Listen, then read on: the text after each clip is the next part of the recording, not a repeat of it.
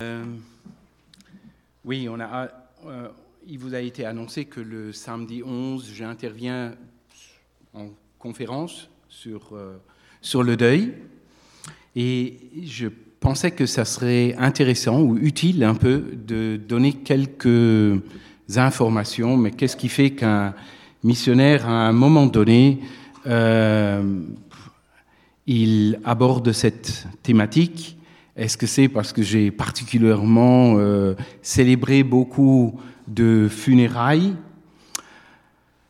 Donc je vous disais que en été 2000, on s'en va euh, à Hirson. Et euh, au bout de la deuxième année qu'on est là-bas, maman me passe un coup de fil. on s'y attendait pas du tout. Et elle me dit Alain, il faudrait que tu viennes un peu plus vite euh, que ce qui avait été prévu. Euh, ce matin, papa est décédé au cours de la nuit. Il n'était pas malade. Euh, en tous les cas, on ne lui connaissait pas de, maladie. il avait 62 ans. voilà, il faisait encore son jardin, son bois pour l'hiver, etc. C'était un peu un, choc, c'était un choc pour toute la famille qui était là. Quelques mois plus tard, euh, c'est Manuela qui reçoit un coup de fil d'une sœur de l'Église et euh, elle lui dit, Manuela, est-ce que tu pourrais venir? Je viens de découvrir mon mari, il s'est pendu dans le garage. Wow. Ils avaient deux enfants, ils ont deux enfants, ou ils avaient deux enfants qui avaient le même âge que les nôtres, c'était des adolescents. Et à ce moment-là, euh, Guylaine va dire Alain, euh, ben, ils n'ont plus de papa. Est-ce que toi, tu peux les, accompagner là-dedans? Ben, Je dois reconnaître que je ne je, savais pas y faire. Euh, on dit quoi? On fait quoi? Quand, quand c'est comme ça Claire, qui était l'aînée à cette époque, elle avait 16 ans, elle parlait assez librement, facilement. Euh, Benoît, qui était de deux ans plus jeune, euh, il était dans l'incapacité d'exprimer quoi que ce soit. Euh, voilà. Et je me sentais complètement démuni dans cette situation-là. Et encore quelques mois plus tard, nous avions euh, des amis qui ne faisaient pas partie de l'Église. C'était, euh, voilà, on avait appris à connaître ce couple. Ils avaient, à peu près le même âge que nous à l'époque. Euh, Nathalie, elle venait d'accoucher et deux, trois mois après son accouchement, ben, en fait, leur petit, leur petit Emma est décédée. Et elle aussi, elle me téléphone et me dit, écoute, Alain, Emma est décédée, tu sais que nous et la religion, euh, ça ne nous intéresse pas du tout. Donc euh, moi, je ne me vois pas demander le curé à faire euh, une cérémonie. Mais bon, toi, tu es un peu là-dedans. tu ne voudrais pas? Et en fait, j'ai réalisé combien j'étais naïf le jour où j'ai dit, mais oui, par amitié, je, je veux bien organiser quelque chose. Et je me souviens le choc que c'était quand j'ai vu un, un, tout petit cercueil, je ne sais pas si certains ont déjà vu le cercueil d'un nouveau-né. Ah, moi, ça m'a pris au, au trip, c'était terrible. Et c'est là où, tout doucement, dans ma tête, je me suis dit, la mort fait partie de notre vie, qu'on le veuille ou non. Et souvent, ça s'impose à des moments où on ne s'y attend pas.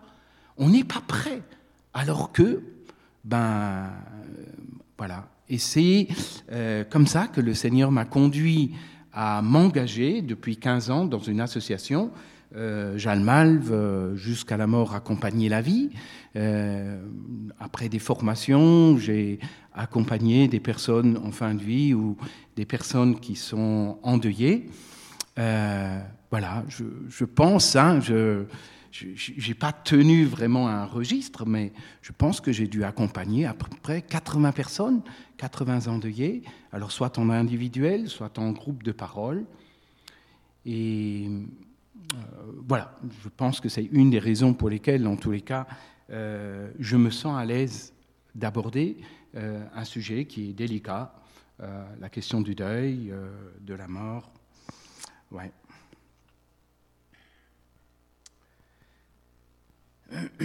J'aimerais vous proposer un texte dans Luc au chapitre 7.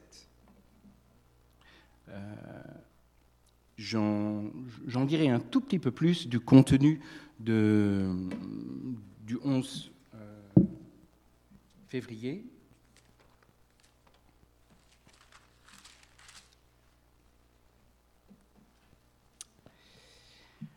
À partir du premier verset.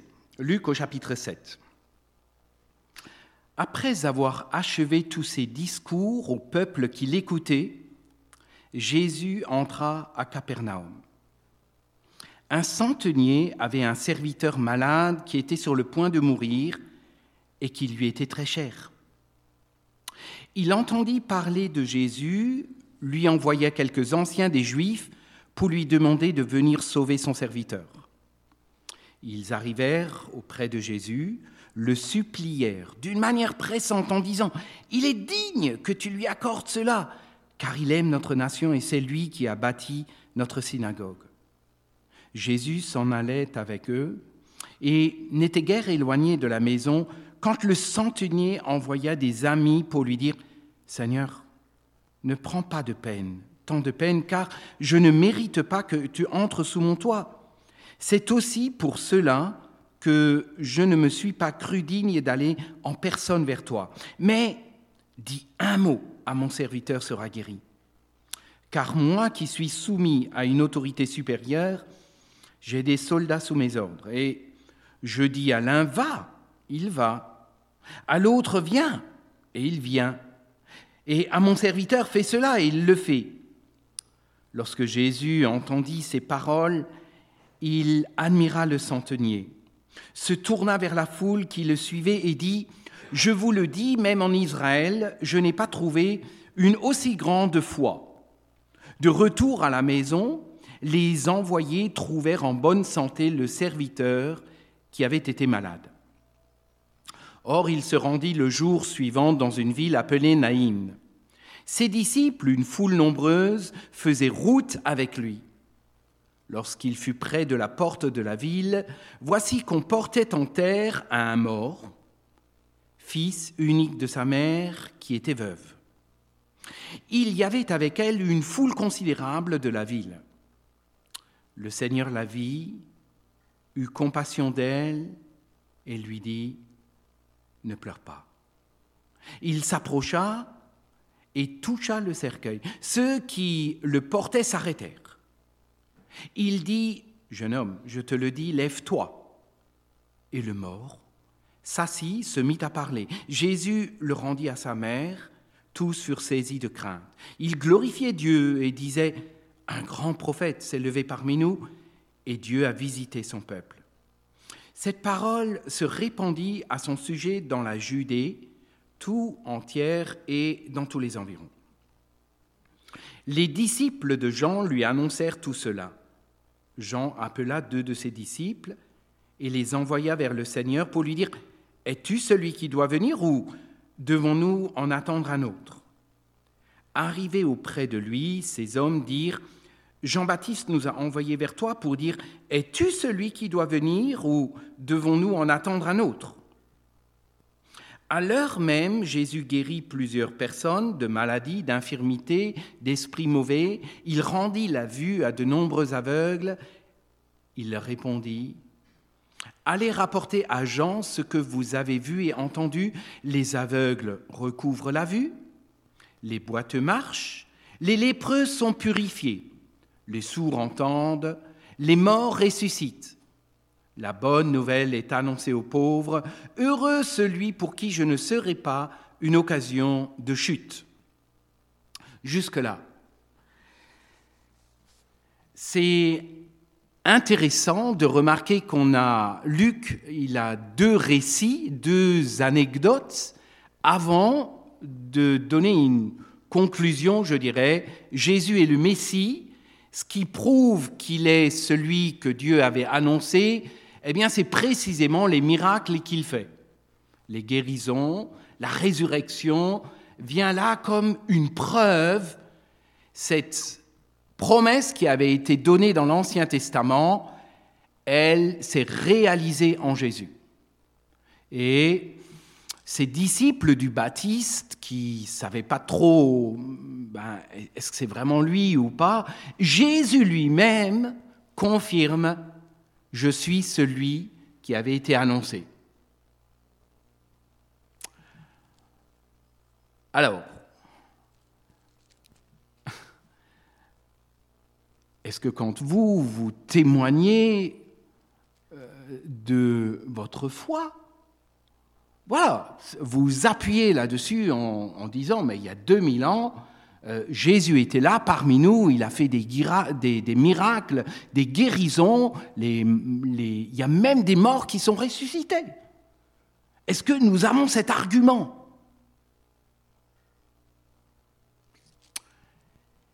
Dans le premier passage, c'est intéressant parce que Jésus honore la foi du, de, de ce Romain.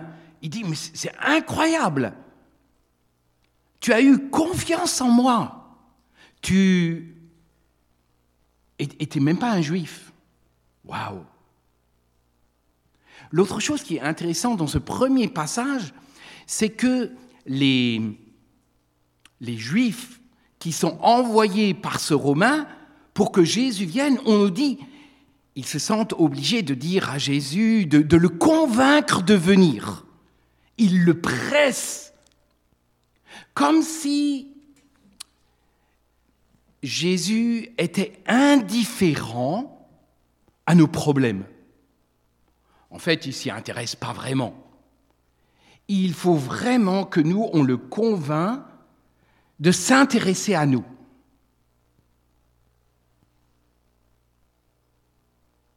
Et peut-être parfois on a des prières où on, on veut convaincre Dieu d'intervenir.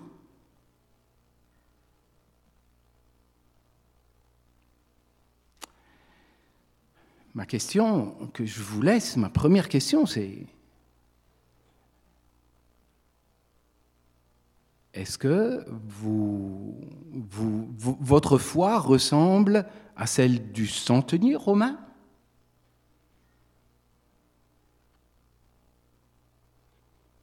Ou c'est plutôt à celle des, Juifs Il y a une situation compliquée, je dois convaincre Dieu d'intervenir là.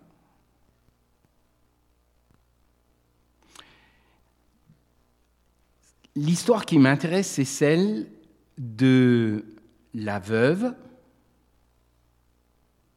qui vient de perdre le seul fils qu'elle a.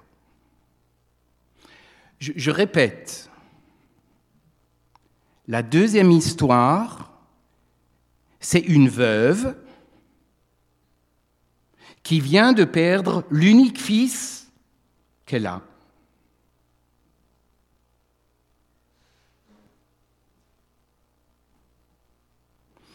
Et dans cette seconde histoire, il faut simplement qu'on rentre dans ce qui est en train de se passer. Il y a une marche funèbre. Le village a pris conscience, mais c'est horrible ce qui se passe pour cette femme. Son assurance vieillesse, elle peut y mettre un trait dessus, c'est fini. À cette époque, il n'y avait pas, comme aujourd'hui, toutes ces réflexions sur comment on va s'en sortir pour notre retraite. Hein ce qui était euh, la retraite pour les dames à cette époque, c'était les enfants qu'elle avait. Elle n'en avait qu'un, elle l'a perdu. Quelle est la question que vous vous poseriez si maintenant, dans votre entourage, vous, vous découvriez une situation similaire? Allez-y. Qu'est-ce que ça éveille chez vous? J'entends, merci, c'est pas juste. Qu'est-ce que cette femme, est-ce qu'elle a mérité cela? Est-ce qu'elle a mérité d'être veuve? On ne sait pas quel âge elle avait. Euh, est-ce qu'elle a mérité le, le double malheur de perdre le fils unique qu'elle avait? Merci, parce que c'est la question qui est posée. Non seulement c'est la personne qui c'est non seulement c'est la question que l'endeuillé va se poser, mais Dieu, tu es où là?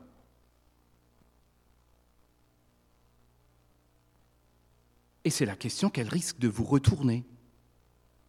Tiens, toi, toi, tu vas tous les dimanches là, au culte là, euh, mais, mais explique-moi un peu où est l'amour de Dieu là-dedans, s'il te plaît. Combien de fois cette question me revient quand j'accompagne un endeuillé, son entourage?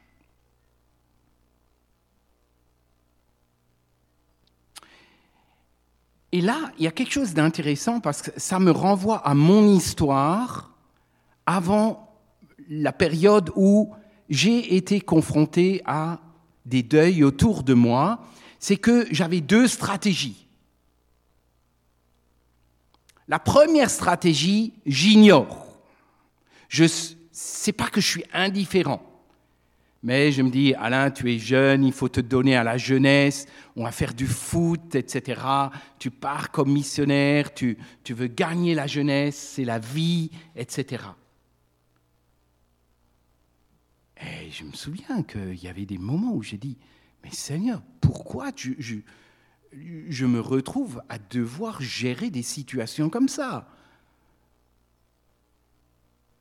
Quelle réponse je peux leur donner? J'aurais plutôt préféré pouvoir être totalement indifférent, passer à côté de, de cela.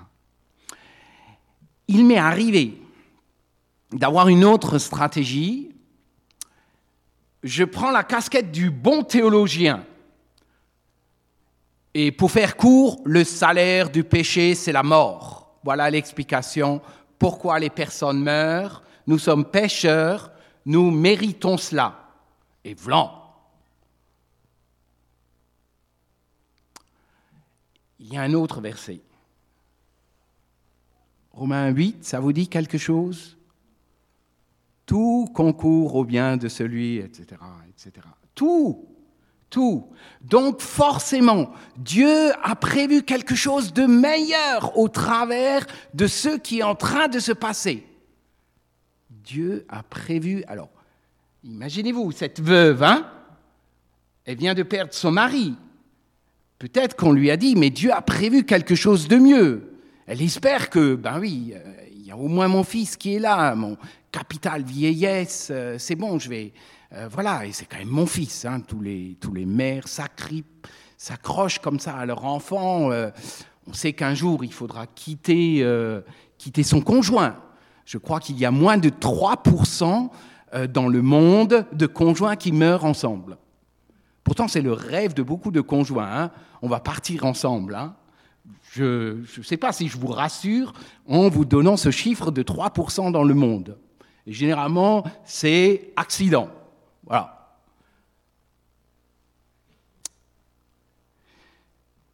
Et voilà que cette veuve-là, elle doit aussi enterrer son propre enfant. Toute chose concourt au bien de celui qui aime Dieu. Ça, ça passe pas.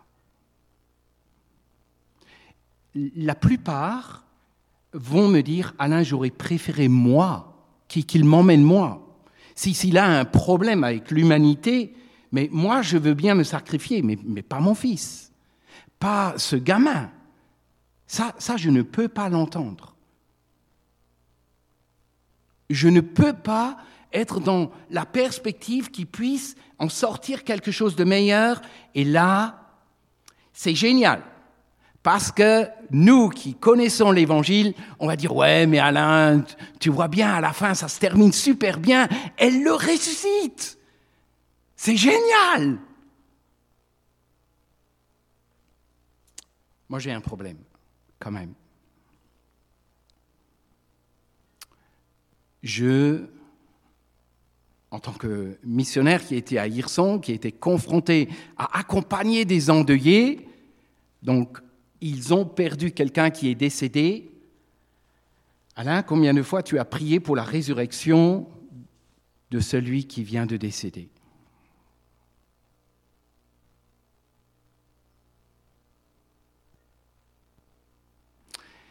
Et quand je, confronte un peu les, frères et les sœurs hein, dans cette situation-là, alors euh, vous avez je, me retrouve dans, dans deux situations. Les uns vont clairement dire bah, euh, même si je ne suis pas charismatique, quand même, je prie pour la guérison. Dieu peut guérir. Donc, si on sait que la personne est malade, euh, voilà, il faut se tenir à ça. Si on a la foi, etc., etc. Et la deuxième, des stratégies que j'entends et que j'ai aussi adoptées, on va commencer à expliquer, à justifier Dieu. On prend des textes dans la Bible pour montrer que, mais dans le fond, on ne peut pas faire un procès à Dieu, Dieu est amour. Et... Ok. Comment réagit Jésus? Il entre dans cette ville, il est accompagné de ses disciples, d'une foule, Waouh Tout à fait. Sa première réaction, il est saisi aux tripes. Cette femme, sans doute, qui ne l'a jamais vue, qui ne la connaissait pas, il a juste conscience parce qu'il voit. Euh, voilà, c'est un juif, il savait exactement comment ça se passait, une procession funéraire, il sait ce qui est en train de se passer. Et il fait quelque chose qui me surprend. Il va vers cet inconnu. Il, va au-devant de, du deuil de cette femme, de, son douleur, de sa douleur. Il ne cherche pas à fuir.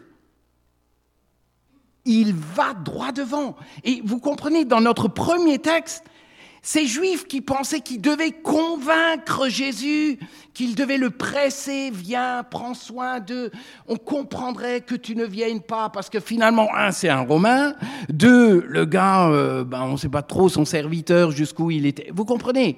On pourrait justifier le fait que Jésus n'y aille pas, on se sent obligé de convaincre, mais le deuxième texte nous montre si nous croyons que nous devons convaincre Jésus, nous nous trompons parce que le, deuxième nous montre, nous convainc, Jésus est saisi aux tripes pour quelqu'un qu'il ne connaît pas. Il ne cherche pas à fuir le, le, mal, il ne cherche pas à fuir la souffrance, il est venu dans ce monde et il l'a endossé. Il a pris le risque d'aborder cette réalité-là.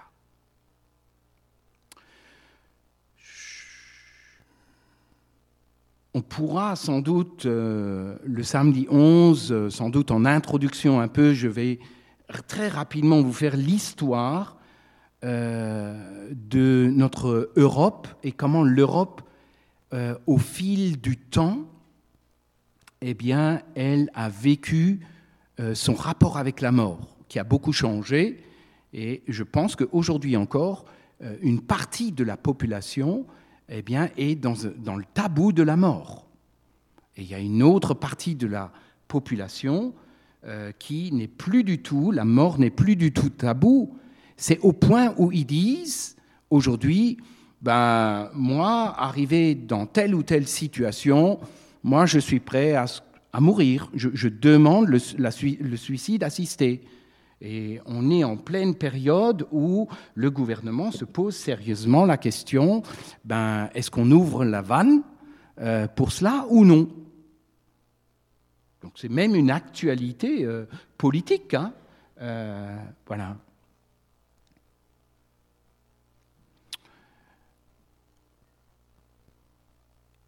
Jésus est saisi au tripes.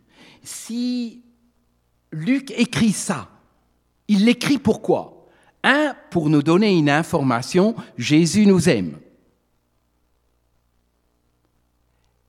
Quelle pourrait être la deuxième raison pour laquelle il l'écrit, il le dit?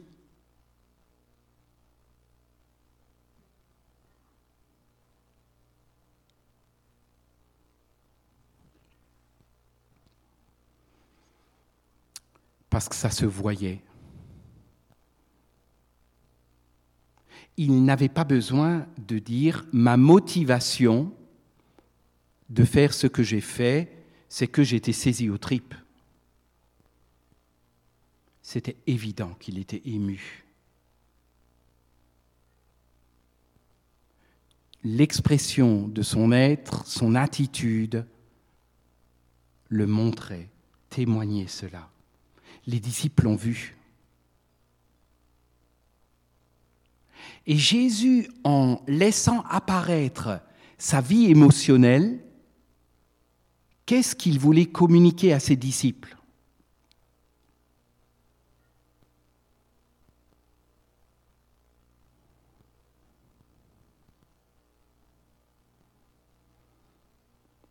Pourquoi Jésus laisse voir sa vie émotionnelle?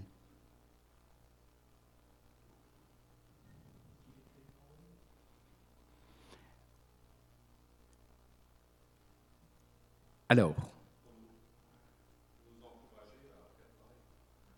oui. Alors, je retiens bien sûr cela. Il est pleinement homme, oui. Au même titre qu'il a mangé, qu'il devait dormir, euh, voilà. Mais je crois qu'il voulait montrer à ses disciples comment on fait dans ces situations-là. Et en fait, la première des choses, face à un drame, face à la douleur de quelqu'un, l'attitude, la première attitude, c'est laisse-toi saisir par les tripes. Tu as le droit de montrer que ça te bouleverse. Tu n'es pas obligé d'être stoïque. Tu n'es pas obligé de jouer l'homme fort. Tu n'es pas obligé. C'est pas la première des choses qui va aider. C'est pas la première attitude qui va aider. Et ce n'est pas non plus de, parler, de dialoguer, de dire plein d'informations à l'endeuillé. C'est pas ça. Quand quelqu'un est dans la souffrance, Jésus nous apprend, eh bien, montre que tu es touché par cela. Ça me rappelle un verset, hein Pleurer avec ceux qui pleurent. Voilà. Quelle est l'autre attitude qu'il prend Jésus? Une fois qu'on a remarqué, oh, il est bouleversé là. Qu'est-ce qu'il fait encore? Alors, il agit. Alors, comment il agit? Il y a quelque chose qu'il fait de concret et pour l'époque terriblement choquant. Il pose sa main sur, le corps. À l'époque, quand on touchait un, mort, eh bien, on devenait impur. C'est ça ce que ça voulait dire. Hein Dans la tête d'un juif, si tu touches un cadavre, tu vas être considéré comme impur. Et c'est exactement ce que lui, il fait. Et tout le cortège s'arrête à ce moment-là. Un type vient de toucher, un juif vient de toucher un mort. Oh Qu'est-ce que, qu'est-ce que ça voulait dire sans parole? Qu'est-ce que ça voulait signifier? Et plus particulièrement, pour qui il touche ce mort?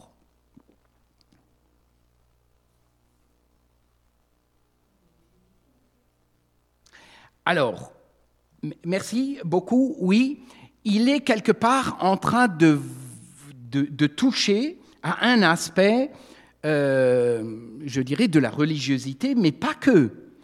Bien avant d'arriver là, il y a autre chose que cela. Il veut signifier tout à fait autre chose. Et à qui il veut le signifier? À qui il parle en touchant le Fils unique? À la veuve, oui. Qu'est-ce que la veuve doit comprendre par ce geste? Exactement. Il est en train de dire, eh bien, ce garçon-là, je l'aime. Et c'est le tien, et je t'aime. je ne suis pas indifférent. Et il ne commence pas par dire plein de choses, mais c'est au travers, on va dire, d'un rituel, il touche, sans donner beaucoup d'explications. Mais la, la mère qui est là et qui voit cela, oh, ça la bouleverse. Elle réalise que cet homme-là, il est en train de me communiquer que je ne suis pas touché par le malheur. Je ne suis pas sous la condamnation de Dieu. Parce que elle, dans la question pourquoi cela m'arrive, qu'est-ce que j'ai fait à Dieu, cette question, elle est double. Qu'est-ce que moi j'ai fait à Dieu et pourquoi Dieu s'en prend comme ça à moi? Et Jésus, par ce, geste-là, il est juste en train d'écarter la réponse à cette question-là. Tu es aimé de Dieu et ton gamin n'a pas plus qu'un autre mérité ce qui lui arrive.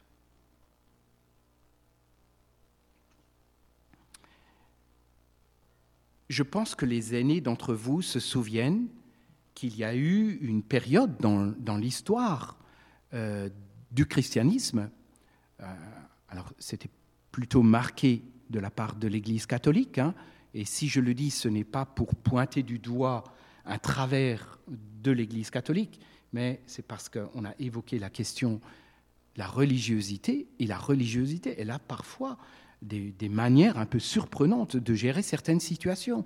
Mais il a fallu des siècles dans le christianisme pour qu'on accepte d'offrir des funérailles à des personnes qui se sont suicidées. Vous pouvez réaliser ça, ce que ça voulait dire pour la famille. Non seulement il y a déjà la, douleur de il est mort, il y a la manière dont ça s'est passé, et en plus de cela, on nous refuse je dirais, une manière de dire au revoir. On nous renvoie comme si on était des pestiférés. Et là, Jésus, il est en train de casser quelque chose, une fausse compréhension chez les uns, chez les autres, qui pourraient se dire, lequel des deux a péché la mère ou le fils? Qui est responsable de ce qui se passe? Parce que nous, tant qu'on n'est pas touché, il nous faut justifier pourquoi cela arrive. Jésus ne justifie rien du tout. Quel est le troisième acte que Jésus porte dans cette situation? On a dit, Premier acte, il regarde et il a un regard de compassion. Le deuxième acte, c'est il touche le mort. Le troisième acte, oui, c'est il, parle au mort, hein, c'est la résurrection. Ok. Qu'est-ce que nous pouvons retirer de, de cela? Quelle instruction vous tirez de ce passage? Devons-nous prier? Lorsque nous accompagnons des endeuillés euh, ben, qu'ils ressuscitent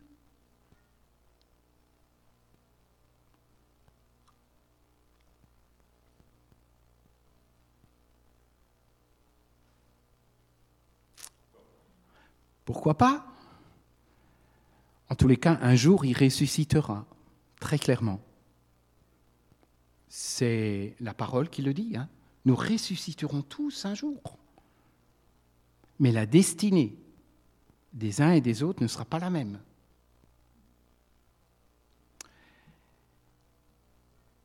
Mettez-vous à la place de cette veuve. Son fils revient à la vie qu'est-ce qui se passe pour elle?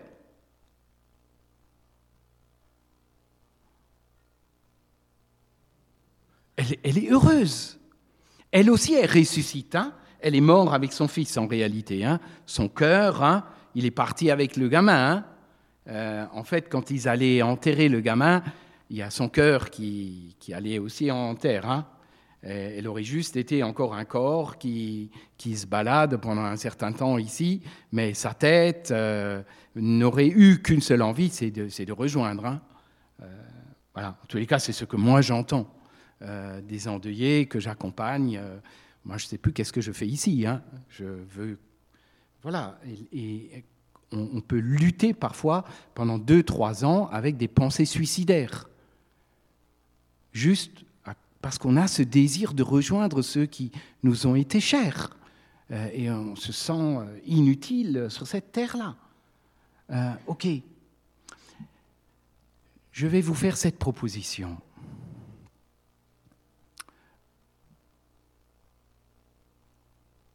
Jésus voulait offrir par là la garantie, nous ressusciterons tous. J'en ai la puissance de le faire. Mais au-delà de ça, il voulait dire à ses disciples, est-ce que ça vous suffit maintenant pour vous stimuler, pour annoncer la bonne nouvelle? Est-ce que notre évangile est encore un évangile d'espérance, même dans le malheur? Est-ce que nous pouvons dire dans ce monde où on a l'impression l'écologie va pas bien, l'économie ça va pas bien, etc. Hein, on pourrait prendre en faire toute la liste. Est-ce que nous, chrétiens, nous avons encore un message d'espérance? Pas seulement parce que Dieu, il interviendra dans l'éternité, mais parce qu'il nous aime aujourd'hui et maintenant. Et il veut quelque part que nous soyons le sel et la lumière dans ce monde.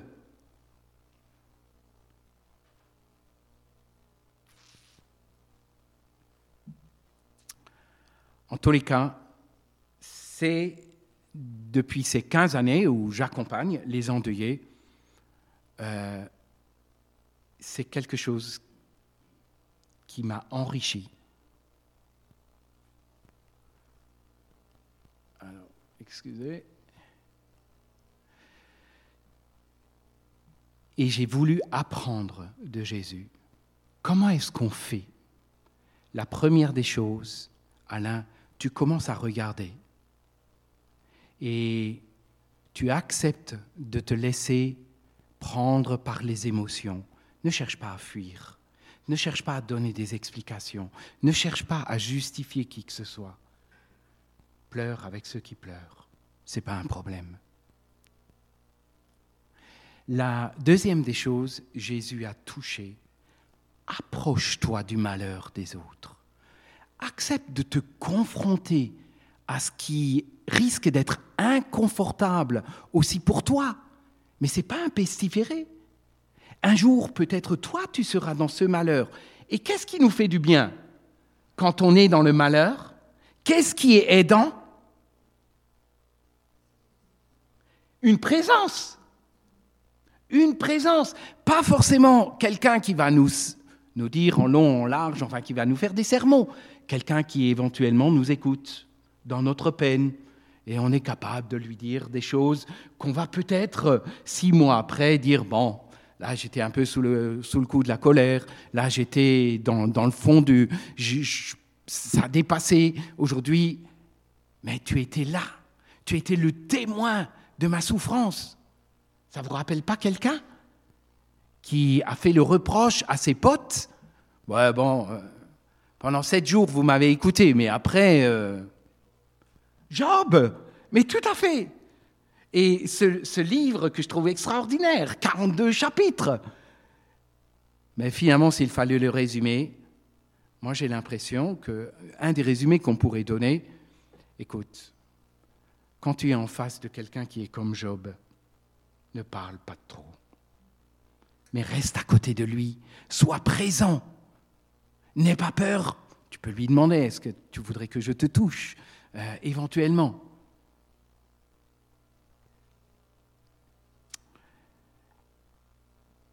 L'autre chose que j'ai essayé de vous montrer, ne cherche pas à répondre à la question pourquoi tu n'en sais rien? Qui tu es pour pouvoir expliquer s'il y a une question pourquoi cela arrive Je ne réponds plus du tout à cette question. Dans un premier temps, les gens posent la question parce que c'est une manière de dire je suis terriblement bouleversé, mon cœur saigne. Mais ce n'est pas la tête qui parle, c'est le cœur. Ce n'est pas une question théologique qu'il vous pose, c'est une question qui mérite simplement d'être entendue. Et après, ayons l'humilité de reconnaître qui je suis moi pour pouvoir expliquer pourquoi, dans sa souveraineté, Dieu a permis. Je n'en sais rien du tout. Et c'est pas ça qui va l'aider. Hein. Encore une fois, c'est le fait de pouvoir se tenir euh, présent. Deuxième chose qu'on a rapidement survolée. La prochaine fois que vous irez, que vous participerez à un rituel funéraire, rappelez-vous, tout n'est pas réglé pour les personnes une fois que l'enterrement est fini. Tout ne fait que de commencer pour elles. Réfléchissez comment est-ce que vous pouvez continuer à leur manifester de la compassion. Je me souviens, euh, maman n'étant chrétienne ou n'était pas chrétienne en tous les cas, quand papa est décédé. Donc moi j'avais accepté que, euh, enfin on avait accepté que ça se fasse dans l'église officielle, dite officielle, luthérienne. Voilà. Bon. Et quand euh, j'ai accompagné maman pour aller voir le pasteur de l'époque, je me souviens cette phrase qu'il a dit à maman ben écoutez, voilà, maintenant on se retrouve, on prépare la cérémonie, mais je viendrai vous rendre visite après. Je trouvais chouette qu'il lui ait dit ça. Mais c'était dramatique qu'il ne l'ait pas respecté. Pour moi, nous ne pouvons pas nous contenter de rituels. Nous devons aller plus loin en tant que frères et sœurs, en tant que témoins de Christ. Mais c'est à chacun de voir qu'est-ce que je suis en capacité de. Et on développera un tout petit peu plus le, le, samedi 11, quelles sont les pistes. Euh, voilà, parce que je comprends qu'il y a aussi la peur euh, d'être éventuellement euh, dépassé par quelqu'un qui se retrouverait dans une situation à attendre trop de notre part. Et je te laisse sur cette question comment dans ce monde-là, dans lequel nous sommes, où il y aura des malheurs, il y aura des souffrances, comment tu communiques l'espérance? Pour moi, c'est un des piliers de la foi. C'est l'espérance. La foi avec la foi et avec l'amour. Et nous sommes hyper forts au niveau de la foi, en parole. On sait expliquer la parole de Dieu. L'amour nécessite de pouvoir pardonner. Ça demande du temps parfois. Hein Et l'espérance, c'est souvent quand je vais bien. Alors, je crois que Jésus a accompli cette parole sur laquelle j'aimerais conclure du psaume 30. Écoute, Éternel, fais-moi grâce. Écoute, Éternel, sois mon secours. Tu as changé mon deuil en allégresse. Je pourrais m'imaginer que c'est exactement ce que cette veuve s'est dit. Tu as délié mon sac, tu m'as ceint de joie, afin que tout mon être psalmodie en ton honneur et ne soit pas muet. Éternel mon Dieu, je te célébrerai toujours. Je me souviens de cette dame qui m'avait dit, après le décès de deux de ses enfants sur les trois, et quand je lui ai posé la question, est-ce que vous croyez en Dieu? Ah non, non, non, non. Non, non, c'est fini avec ce qui s'est passé. Non, non. Six ans plus tard, elle a intégré l'Église, elle accepte d'être confrontée à l'Évangile, elle accepte de dire, j'ai jugé Dieu, un Dieu que je ne connaissais pas, aujourd'hui je veux apprendre à le connaître. Ma prière, c'est que euh, cette dame-là puisse aussi accepter les consolations euh, que Dieu veut lui donner. Le malheur, quand il est accompagné, peut éveiller à la foi. Mais quand le malheur n'est pas accompagné,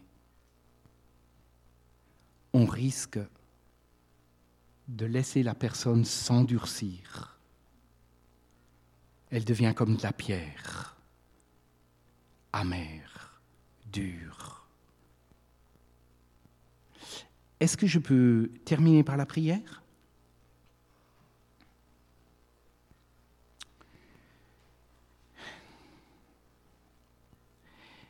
Seigneur, je dois reconnaître que c'est plus facile pour ma tête de dire, tu es le Messie, et je crois en toi, et quand mes émotions sont submergées par la tristesse, le chagrin, eh bien c'est plutôt la question du pourquoi, pourquoi moi, c'est l'attente que tu transformes la situation. Merci pour toutes ces occasions où tu m'as enrichi aux côtés d'hommes et de femmes qui étaient confrontés au décès, confrontés à un deuil, et j'ai vu ta compassion se manifester dans leur vie. J'ai vu comment tu as transformé notre cœur et mon désir reste le même aujourd'hui. Seigneur, je veux continuer à me laisser émouvoir de ce que les uns et les autres peuvent vivre, subir, parce que je sais que tu vas intervenir dans leur vie. Je prie simplement de continuer à nous qualifier pour pouvoir être ce Samaritain qui accepte d'endosser pour un temps seulement, eh bien, de mettre sur sa monture celui qui a besoin de l'aide jusqu'à la prochaine étape, et d'autres prendront le relais. Seigneur, merci parce que tu as été l'exemple par excellence pour nous et que nous voulons aussi nous laisser instruire par toi. Seigneur, bénis tout un chacun de l'Assemblée ici et qu'elle soit en capacité de communiquer l'espérance en parole, en acte. Sois loué pour cela. Amen.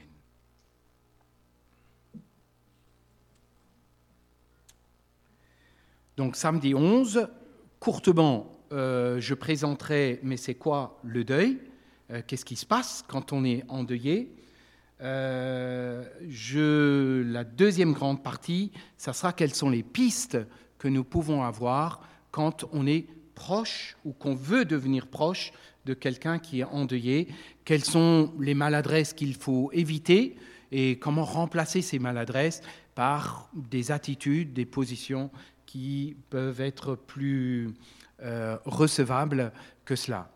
J'ai pour habitude de le faire d'une manière très interactive, Donc, euh, franchement, il ne faudra pas hésiter à venir avec vos questions, peut-être même vos témoignages de ce que vous avez vécu. Je ne veux pas que ce soit une, une soirée où que je monopoliserai la parole. Et l'autre chose, ça, pour moi, ce n'est pas une réunion, je dirais, entre chrétiens. La mort touche même les non-chrétiens. Hein euh, voilà, donc c'est une réalité à laquelle tout le monde est confronté. Nous vivons les choses exactement de la même façon. Je vous le démontrerai que les chrétiens ne vivent pas différemment le deuil que les non-croyants, mais nous avons des, une espérance qui peut être différente. Euh, voilà.